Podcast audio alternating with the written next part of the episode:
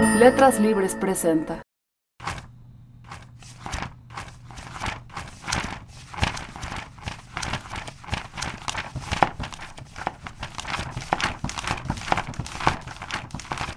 Esto es Detrás de las Páginas, nuestro recorrido hablado por cada número de Letras Libres. Bienvenidos. El tema de nuestro dossier de agosto es Alerta en Venezuela. El gobierno de Nicolás Maduro ha dado muestras crecientes de encaminarse a una dictadura. A la represión de las manifestaciones estudiantiles siguió la detención del líder opositor Leopoldo López, recluido desde hace meses sin que medie evidencia creíble en su contra. El pueblo venezolano, además de la inflación, escasez y alta delincuencia, ha padecido la persecución de los movimientos sociales y medios opositores. Con el presente número, Letras Libres expresa su solidaridad con Venezuela.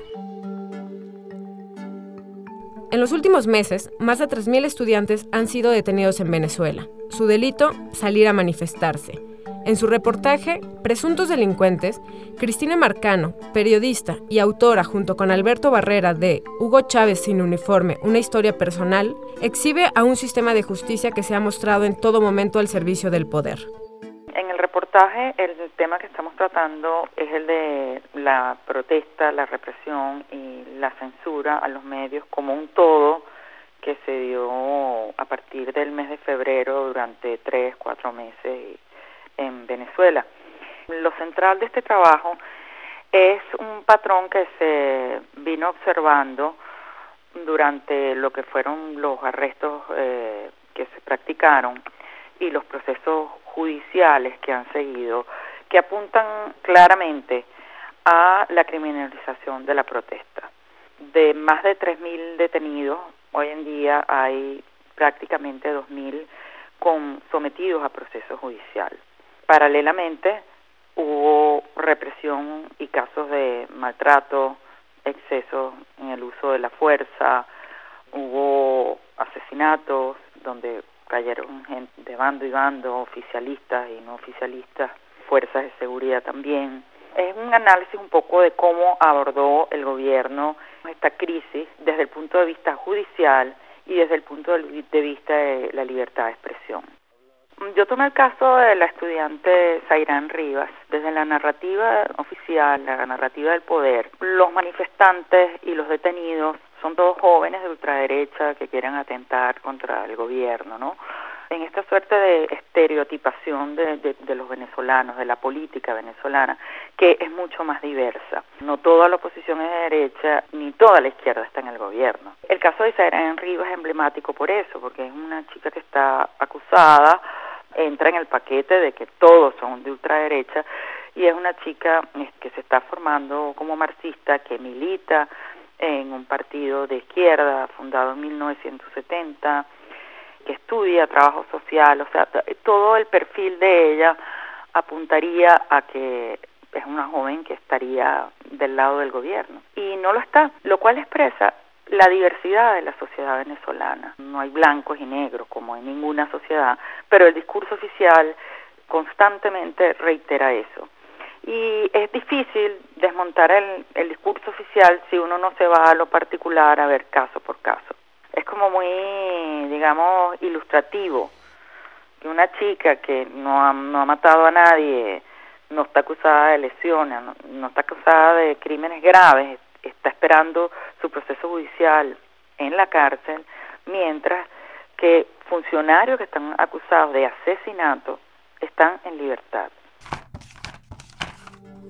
Alvin Solinares, escogido como uno de los nuevos cronistas de Indias por la Fundación Nuevo Periodismo Iberoamericano en 2012, entrevistó a María Corina Machado, diputada venezolana que fue separada de su cargo acusada de planear un golpe de Estado y un magnicidio, y cuyo caso exhibe a un régimen desesperado por acallar las voces independientes. La exdiputada Machado junto con Leopoldo López eh, fueron los principales voceros de la salida de un movimiento cívico que desde febrero de este año comenzó a coordinar protestas de calle y protestas pacíficas eh, contra el gobierno del presidente Nicolás Maduro. Ha sido muy controversial porque, bueno, eh, los que han seguido el caso de Venezuela recuerdan que el 12 de febrero, Día de la Juventud acá, eh, esas protestas, desencadenaron la muerte de varios venezolanos y comenzó un proceso de protestas masivas en todo el país que desestabilizó eh, el orden público, ¿no? Con guarindas, barricadas y, bueno, una cifra de muertos que fue creciendo y muchos torturados eh, y la denuncia de tortura por parte de, las ONG y también de los de los partidos políticos. Si uno quiere de alguna manera saber hacia dónde van estos movimientos y sobre todo las alternativas democráticas que, existen en Venezuela por parte de la oposición, hay que hay que leer y hay que conversar con María Corina Machado, ¿no? Ella hace un llamado constante a la transición democrática, es firmemente creyente en que eso es lo que viene, y el gobierno de Nicolás Maduro quizás no llegue a su término, porque ella junto con otros dirigentes opositores o movimientos sociales están propiciando las condiciones para que haya una constituyente, ¿no? Incluso un referéndum, es lo que ya haya un referéndum y de esta manera, bueno, eh, quizás pasar un periodo de transición donde se llama elecciones de nuevo. También eh, habla de, las persecuciones que ha recibido por parte del de, gobierno venezolano desde, que inició su carrera parlamentaria y también como dirigente democrática. Hace un recuento también de, de lo que sería su relación con el poder, ¿no? en Venezuela no es común que las mujeres detentes sean dirigentes políticas con tanto éxito como ella, pese a que la revolución bolivariana tiene muchas voceras femeninas, ¿no? Sin embargo, la oposición no es así, María Corina es polla, ¿no? Por esto, ¿no? Por estar todo el tiempo en una plataforma constante de denuncia y aparte de eso de, de propuesta de nuevos tipos de gobierno. Y además, bueno, en esta entrevista cuenta mucho de su vida. De las dificultades de haber asumido este rol político y lo que le ha costado estar allí, ¿no? Estar allí, bueno, en el ojo del huracán, en medio de los ataques del chavismo y el amor de muchos opositores radicales y no radicales. Eh, la figura de María Corina Machado despierta amor y odio por igual, ¿no? Graciela Mochkovsky es periodista, autora de seis libros de no ficción, dos de ellos sobre la relación entre la prensa y el poder en Argentina. Fervor en Buenos Aires relata el modo en que el robo de una primera edición de un libro de Borges de la Biblioteca Nacional conduce a un laberinto que exhibe el calamitoso estado de los archivos y bibliotecas en Argentina. Hace unos años hubo un escándalo público en Buenos Aires que cubrieron los medios profusamente. Eh, había desaparecido el primer ejemplar más valioso de nuestra mayor gloria literaria del siglo XX, que es Jorge Luis Borges, su primer libro, Fervor de Buenos Aires. La primera edición de este primer libro había desaparecido de la Biblioteca Nacional, donde se conservaba una copia de la, de la edición que Borges había hecho artesanalmente en el año 1923. Esto se descubrió en realidad unos años después de que el libro desapareciera de la biblioteca, cuando apareció en una subasta en Londres, cuando se denunció que este libro era el mismo que había sido robado de la Biblioteca Nacional, hubo una intervención judicial, eh, fue denunciado eh, públicamente, etcétera, y los coleccionistas que estaban vendiendo el libro lo trajeron a Buenos Aires, lo entregaron a la Biblioteca Nacional y allí fueron detenidos por la Interpol al momento de hacerlo, y ellos aseguraban que había una confusión y que esta edición no era la que había sido robada de la Biblioteca Nacional, que era un libro de la misma tirada, pero que no era el mismo que había sido robado. La justicia, después de investigar durante unos años, llegó a la conclusión de que ellos mentían y de que el libro era el libro que había sido robado y entonces en un acto de justicia eh, y en un acto público el libro fue devuelto en el año 2006 a la biblioteca y ahí se terminó el asunto. El año pasado, siete años más tarde, yo estaba eh, siguiendo para, para otra investigación los rastros de un conocido falsificador y traficante de libros antiguos buscando esa historia llegué a un, a un eh, librero, él es el presidente de la Asociación de Libreros Antiguos de Buenos Aires, que se llama Alberto Casares, y tiene una de las más famosas librerías de libros antiguos de la ciudad de Buenos Aires. Y hablando con él, volvimos a la historia de esta edición original, esta primera edición de Fervor de Buenos Aires. Y ahí él me contó una historia que nadie conocía en la Argentina, salvo él. Me contó cómo él había seguido, la, él era el personaje crucial en la historia de esta primera edición, desaparecida y luego recuperada, y me confirmó,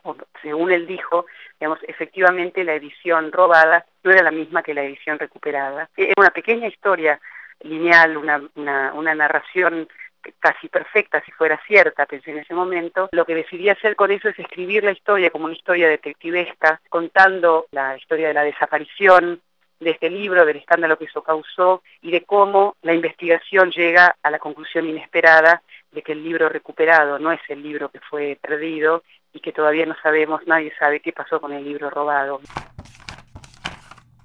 A partir de este mes tenemos buenas noticias para nuestros lectores en tablet. Con este número, no solo comenzamos con la publicación de contenido exclusivo, sino que reducimos a 289 pesos el precio de la suscripción anual. El 27 de octubre de 1964, la revista Primera Plana publicaba en Buenos Aires una entrevista de su entonces jefe de redacción, Tomás Eloy Martínez, con un poco conocido escritor argentino radicado en París, Julio Cortázar. Esta entrevista, que no había vuelto a circular en medio siglo, podrán leerla nuestros lectores en la edición tablet.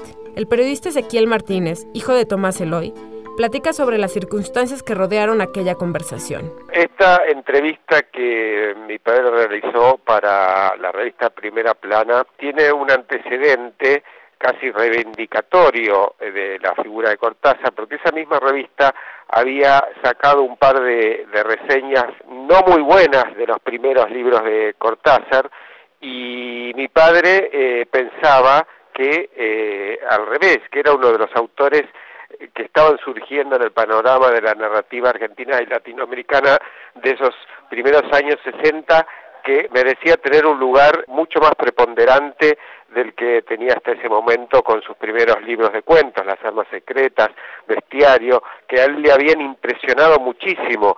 Cuando surge Rayuela, él eh, propone a la revista Primera Plana ir a entrevistarlo a París y ponerlo en la portada de la revista, una cosa que era poco frecuente en los medios de comunicación de aquellos años. Y viaja a París y eh, establece un primer contacto con Julio Cortázar, concuerdan encontrarse en dos o tres días sucesivos, primero en el Café de Magot y un, último encuentro que fue en el altillo de la casa donde vivía eh, Cortázar ahí en París. Y lo que él contaba de mi padre es que en una de estas últimas reuniones trae a colación un artículo que había salido en la revista Art en Francia, donde hablaban de la figura de Cortázar, que en ese momento tenía 50 años y que físicamente parecía un adolescente de, de 20. Y parece que este comentario que mi papá le hizo de forma muy inocente, pensando que por ahí lo iba a halagar, lo incomodó a Cortázar y lo perturbó un poco porque no le gustaba esta cuestión que era un, problema físico que él tenía de crecimiento, era imberbe, no le crecía la barba, después hizo una serie de tratamientos y lo conocemos con esa imagen bien barbuda, alto y espigado que tuvo en sus últimos años de vida. Pero en esos eh, momentos, cuando él escribió Rayuela, parecía efectivamente un, casi un adolescente. Y eso, según me contó mi padre después, puso cierta distancia entre los dos. Eso hizo que no tuviera eh, y no entrara a transformarse en una relación más de amistad y de confianza y de intimidad como sí tuvo con otros escritores latinoamericanos del boom como eh, Fuentes y García Márquez. Mi padre dijo que hizo una nota demasiado respetuosa hacia la figura de Cortázar y que no transmitía el clima verdaderamente de, de, bromas, porque Cortázar era muy bromista, y a su vez después Cortázar también en una carta que le escribe al editor de Sudamericana, Paco Porrúa, le comenta, me parece que no di una imagen muy seria adelante de Tomás Eloy Martínez. O sea, entre los dos hubo una especie de malentendido cuando en realidad los encuentros en sí, por lo menos por lo que me transmitió mi padre, habían sido de mucha simpatía y cordialidad. El 26 de agosto se celebra el centenario del nacimiento de Julio Cortázar. En su artículo Cortázar se lee en presente, publicado también de manera exclusiva en nuestra edición para tablets, la periodista y poeta argentina Raquel Garzón aborda la vigencia de las apuestas literarias de este célebre narrador. La idea del artículo es recuperar la vigencia de Cortázar en un año doblemente cortázariano, porque 2014 es un año en el que se cumple en agosto, el 26, el centenario del nacimiento de Julio Cortázar, pero se ha cumplido además en febrero 20 años de su muerte. Eh, recuperamos eh, esto de preguntarnos, ¿sigue vigente Cortázar y en todo caso por qué? Allí eh, se mezclan, por un lado, las nuevas lecturas críticas, las polémicas que puede haber que en torno de la obra de Cortázar son eh, muy interesantes porque hay quienes, por ejemplo, lo rescatan como cuentista, como renovador del género fantástico, pero dicen que sus novelas han quedado de alguna manera desfasadas, quizá por las búsquedas vanguardistas que tuvieron en su momento, novelas como Rayuela. ¿Cómo hacemos esto? Básicamente buscando testimonios de gente que lo ha leído, que lo ha estudiado, que ha polemizado con él y que nos cuenta por qué seguimos hablando de Cortázar en estos términos. Em, yo creo que el, sentimiento prevaleciente es el de respeto, ¿no? Porque incluso quienes pueden sentir que parte de su obra ha quedado desfasada, rescatan los grandes aportes literarios que Cortázar nos ha dejado, su exploración en torno del lenguaje, el hecho de haber traído para el lado de la literatura eh, tradiciones como la del surrealismo o incluir la improvisación del jazz. Eh, incluso quienes dicen Rayuela ya es una novela que solo puede conmover a lectores poco sofisticados o adolescentes, te dicen sí, eh, pero hay que escribir Rayuela, hay que ser capaz de escribir Rayuela y después hablamos. una cosa curiosa de Cortázar además es que Cortázar está enrolado en esta, en esta línea de escritores que han seguido por decirlo de alguna manera, escribiendo después de habernos dejado, porque desde eh, su muerte en 1984 hemos seguido conociendo textos que él en su momento eh, había decidido no publicar entonces, que nos han completado todo su recorrido y su formación como escritor. Seguimos hablando de Cortázar y, y seguimos volviendo a él incluso para, para ver qué cosas no hay que hacer, ¿no? También en nuestro número de agosto, en versiones impresa y tablet, un poema inédito de Gerardo Denis, quien cumple 80 años este mes, y una plática entre Julián Herbert y Antonio Ortuño sobre la narrativa mexicana. Letras Libres estará disponible a partir del 1 de agosto en puestos de revistas y también en versión para tablets en iTunes Store y en Google Play. Soy Cintia Ramírez y esto fue Detrás de las Páginas.